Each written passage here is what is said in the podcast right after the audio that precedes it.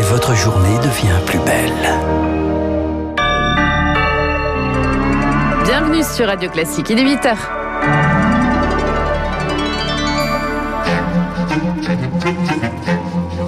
7h30, 9h, la matinale de Radio Classique avec Guillaume Durand. Le gouvernement l'envisage mais ne le réalise pas. Le confinement semble inévitable en Ile-de-France pour de très nombreux médecins. La situation se dégrade rapidement. Tous les seuils d'alerte, disent-ils, sont dépassés. Point complet dès le début de ce journal avec la rédaction, je le disais. AstraZeneca suspendu dans presque toute l'Europe. La décision d'Emmanuel Macron a surpris tout le monde. Clément Beaune, secrétaire d'État aux affaires européennes, sera dans ce studio dans quelques minutes. La vaccination est-elle en péril? Fallait-il aller jusque-là? On lui pose toutes ces questions. Évidemment, et puis un navire vertical à l'assaut de l'Antarctique. C'est le dernier projet un peu fou de l'explorateur Jean-Louis Etienne. Son nom s'appelle euh, Polar Pod. Et donc Lucille va vous expliquer tout ça. Il est pied de 8 heures, la voici. Radio classique. À la une, l'île de France en sursis, Lucille. Tous les voyants sont au rouge dans la région capitale. Le taux d'incidence dépasse désormais les 400 cas pour 100 000 habitants, seuil fixé par Jean Castex pour confiner. 1160 lits de 66 lits de réanimation sont désormais occupés. C'est plus que lors du pic de la deuxième vague. Emmanuel Macron promet des décisions dans les jours à venir.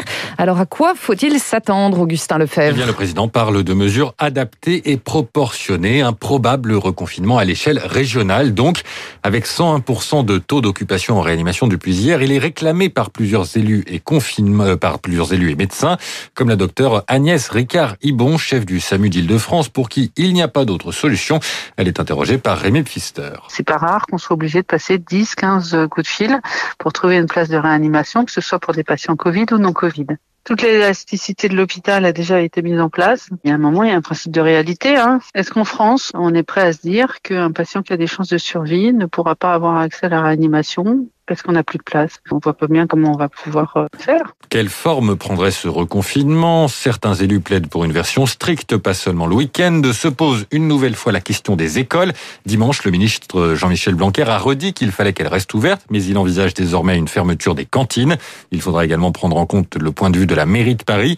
Comme au début du mois, elle s'est opposée ce week-end à un nouveau confinement. Le sort de l'île de France en suspens et la vaccination avec AstraZeneca tout bonnement stoppé net hier à la surprise générale la France est venue s'ajouter à la liste des pays européens qui mettent sur pause par précaution leur campagne avec le produit anglo-suédois, comme l'Allemagne, l'Italie, le Portugal ou encore l'Espagne tous suspendus à l'avis de l'Agence européenne du médicament qui interviendra jeudi. Mais elle convoque dès aujourd'hui son comité de sécurité. Réunion également ce mardi des experts de l'OMS. Une trentaine de cas de thrombose ont été identifiés en Europe sur 5 millions de vaccinés. Un cas seulement chez nous, en France. Aucun lien formel n'a été établi avec la vaccination.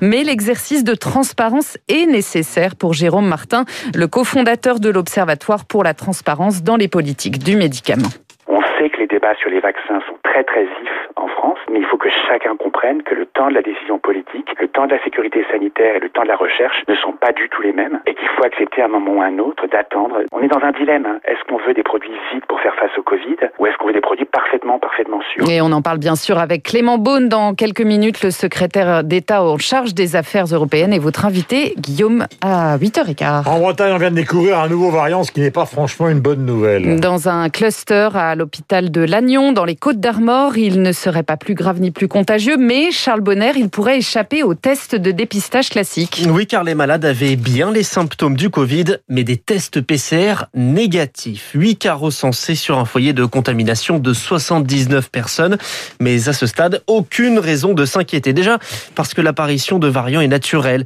Il mute pour assurer sa propre survie. Il y en a des milliers déjà recensés et rangés dans la catégorie à suivre par les autorités. C'est le cas de ce variant breton, selon les premières analyses. Il n'est pas plus dangereux ni plus transmissible. Les investigations se poursuivent, mais ce variant n'est pas aussi inquiétant que les variants britanniques, brésiliens ou sud-africains qui, eux, pour le coup, aujourd'hui provoquent une poussée de l'épidémie. Charles Bonner, en bref, la jeunesse appelée une nouvelle fois à descendre dans la rue. Aujourd'hui, à Paris, le cortège partira à 14h du ministère du Travail, direction le ministère de l'Enseignement supérieur. Hier, à l'issue du sommet social, Jean Castex a annoncé le maintien de la prime à l'embauche l'embauche des jeunes jusqu'au 31 mai. Les aides à l'apprentissage, elles, sont maintenues jusqu'à la fin de l'année. Reconduite également la prime Macron. Les entreprises qui le souhaitent pourront de nouveau verser cette année 1000 euros maximum à tous leurs salariés. Prime défiscalisée et exonérée de cotisations sociales. Dans ce contexte, le télétravail a de beaux jours devant lui. Le télétravail qui a, figurez-vous, des vertus. C'est la conclusion d'une étude publiée par l'Institut Sapiens. Il a permis d'amortir visiblement les effets de la crise. Autre conclusion, les salariés seraient plus productifs à la maison, Eric Kioch. Chez Clint, les bureaux sont vides depuis un an. Fini l'open space. Alexandre le patron voulait déjà faire du télétravail la norme dans cette agence digitale. La pandémie l'a convaincu. Je préfère voir des collaborateurs passer moins de temps à travailler, pouvoir profiter de leur famille, euh, décider de comment, quand euh, il va pouvoir atteindre ses objectifs. Et aujourd'hui, on n'a pas été déçu de cette méthode-là. Un pari gagnant, 30% de croissance en un an. Les raisons, pas de temps perdu dans les transports, pas d'interruption par un collègue trop bavard, plus de liberté. Résultat, des collaborateurs plus efficaces. Ça nous permet d'avoir des vrais moments de concentration et de travail, exécuter un certain nombre de missions dans un temps beaucoup plus court, donc être beaucoup plus productif et donc écourter ses journées. Les télétravailleurs seraient 22% plus efficaces selon l'Institut Sapiens, mais il existe une limite. Travailler seul, ne pas voir les collègues, cela pèse sur le moral des troupes. Une question de dosage selon Philippe Plantrose, sociologue du travail. On a un gain de productivité qui augmente quand on est à mi-temps en télétravail. Dès que l'on dépasse ce mi-temps, ça redescend très fortement parce que le télétravail à 100% est pratiquement invivable. D'ailleurs, chez Clint, pas question d'abandonner les bureaux car il faut conserver un lieu de convivialité pour couper de temps en temps avec le rythme de la maison. En bref, un vote unanime cette nuit à l'Assemblée pour renforcer la protection des mineurs face aux violences sexuelles. Les députés ont officiellement fixé l'âge de non-consentement à 15 ans, 18 ans en cas d'inceste. Gérald Darmanin, lui, veut rouvrir la mosquée de Pantin. Le ministre de l'Intérieur l'avait fait fermer pour six mois après l'assassinat de Samuel Paty.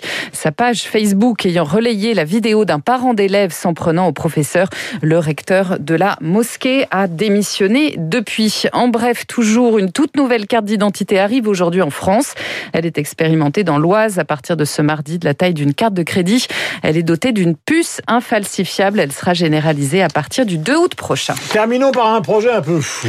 Celui de l'explorateur Jean-Louis Etienne. Il présente ce matin son vaisseau océanographique, le Polarpod, un navire, attendez, vertical destiné à résister aux eaux très agitées de l'océan austral qui borde l'Antarctique, Baptiste Gabory. Oui, océan connu hein, surtout pour son hostilité, les 50e hurlants, ces vagues de plus de 10 mètres. Comment y aller en toute saison? La solution, c'est le Polarpod, vaisseau imaginé il y a plus de 10 ans par Jean-Louis Etienne. Donc c'est un navire vertical qui fait 100 mètres de haut et qui a 80 mètres de tirant d'eau, c'est-à-dire il y a 80 mètres sous l'eau. Mais comme on est pris dans des eaux profondes qui sont stables, c'est un navire qui va être très très stable sur cet océan de tempête. À 10 mètres au-dessus de l'eau, une nacelle avec à bord quatre scientifiques, trois marins, un cuisinier qui seront relevés tous les deux mois. Le Polarpod va dériver au gré des courants autour de l'Antarctique. Objectif, mieux comprendre cet océan, acteur majeur du climat. Séverine Alvin, chercheuse au CNRS. On estime aujourd'hui qu'à lui seul, il capte 40% de l'excès de CO2 qu'on l'on émet dans l'atmosphère à partir des activités humaines. Donc là, on a vraiment besoin de comprendre comment il fonctionne en toute saison, de façon à pouvoir réduire les incertitudes sur les modèles climatiques et mieux comprendre comment il peut évoluer à l'avenir.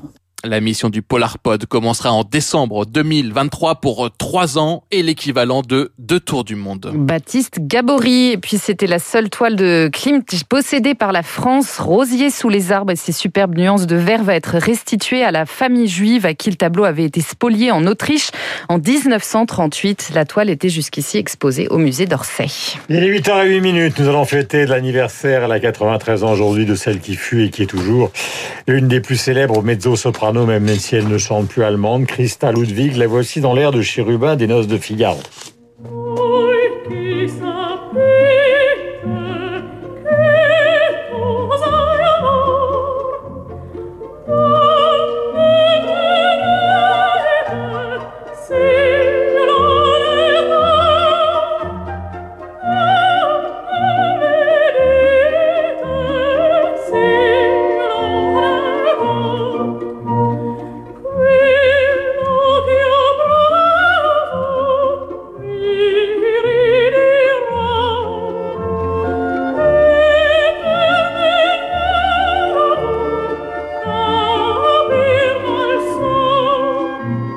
Quelle merveille, il est 8h09 minutes, toute la musique évidemment sur l'antenne de Radio Classique avec euh, tout à l'heure Christian Morin et ça durera tout au long de la journée. Le soupçon de jazz nécessaire, quand je dis le soupçon, c'est une des passions de ma vie, ce sera avec l'extraordinaire pianiste qui est Laurent Deville, qui est aussi animateur sur l'antenne de Radio Classique. Bonjour Clément Beaune. Vous avez bien fait de venir ce matin parce que le moins qu'on puisse dire, c'est que les questions ne vont pas manquer. Et même Guillaume Tabar en sourit.